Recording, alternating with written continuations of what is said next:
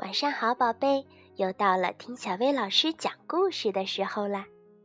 今天怪老师和小朋友们要去哪儿呢？我们一起来听一听故事《怪老师和怪苹果》。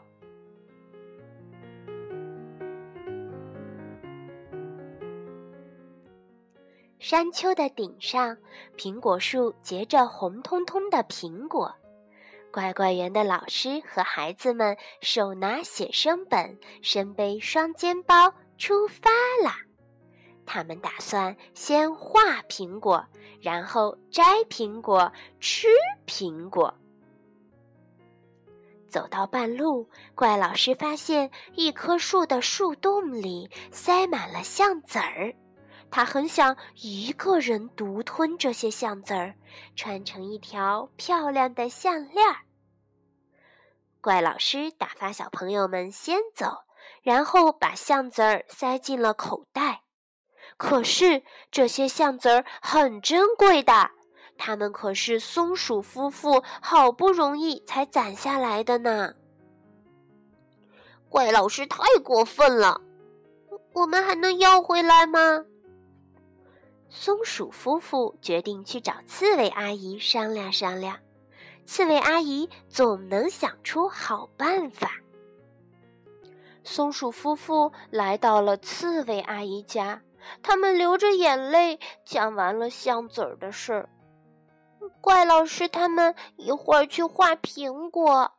松鼠太太说：“嗯嗯，好吧，这件事儿就交给我来办吧。”听松鼠夫妇讲完后，刺猬阿姨这样说道：“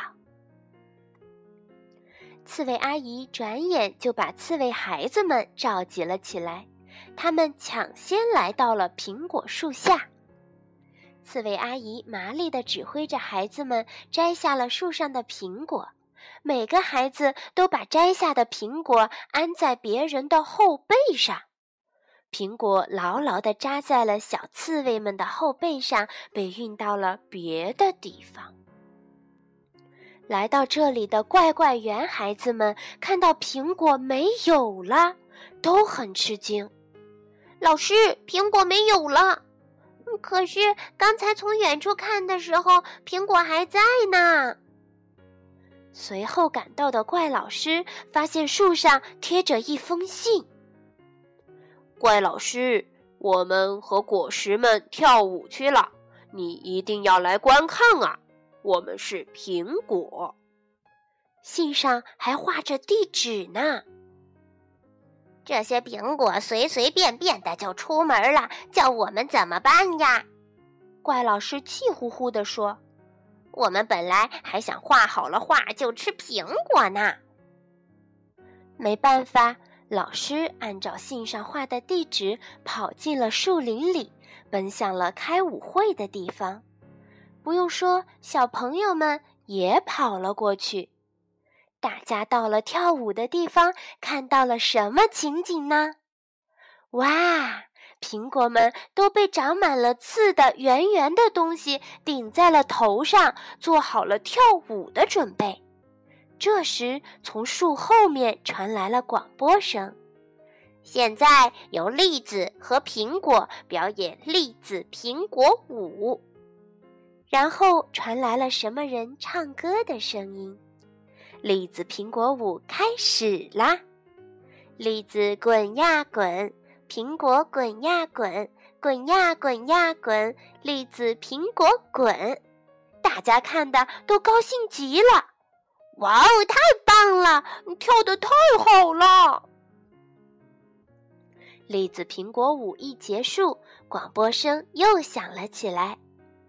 接下来跳舞的应该是橡子儿，可是他们得了感冒，来不了了。如果谁身上带着橡子儿，请把橡子儿放在舞台前面。大家感到非常的遗憾。唉，要是有橡子儿就好了。没有人带着香子儿吗？真想看看香子儿跳舞呀！刺猬阿姨在树后面对松鼠夫妇说：“这样就没有问题了。老师一定会拿出来的。可是结果如何呢？老师突然站了起来，说：“这里可没有人有橡子儿，不过你们别失望，我代替橡子儿来跳舞。来，大家画画儿吧！”哇哦，太好了！老师加油呀！老师一登上舞台，就向栗子和苹果打招呼：“请你们在我身边伴舞吧，拜托啦！”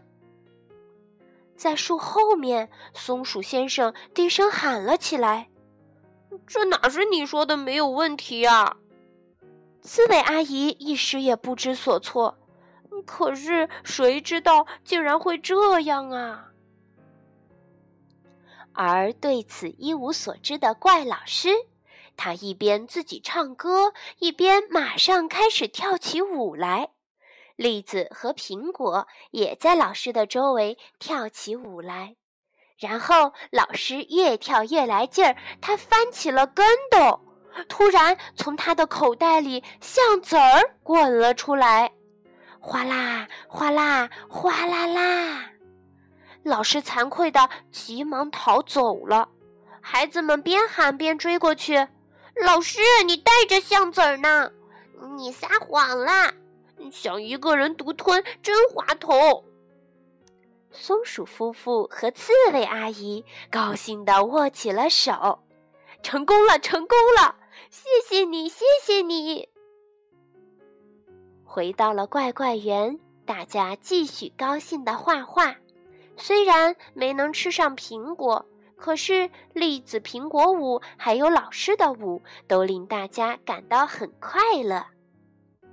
橡子儿掉出来时候，老师那慌张的样子让大家看了感觉更加的快乐。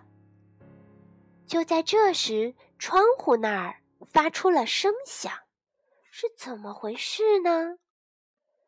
大家来到外面一看。院子里到处都是苹果，怪老师说：“啊，苹果一定是喜欢我跳的舞，所以才来到这儿的。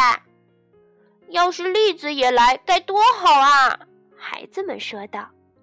栗子当然也来了，不过他们不能走到大家的面前啊。之后，大家一边吃苹果。一边欣赏贴在墙上的画，有好几张画上的栗子竟然画着眼睛和鼻子，这也难怪呀。当时栗子看起来的确是这样的呀。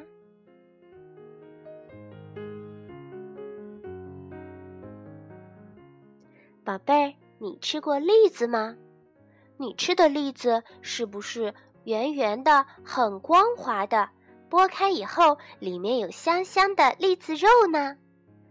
其实啊，栗子长在树上的时候不是这个样子的，它长什么样呢？请你们和爸爸妈妈一起上网查一查吧。好啦，今天的故事就到这儿了，晚安，宝贝。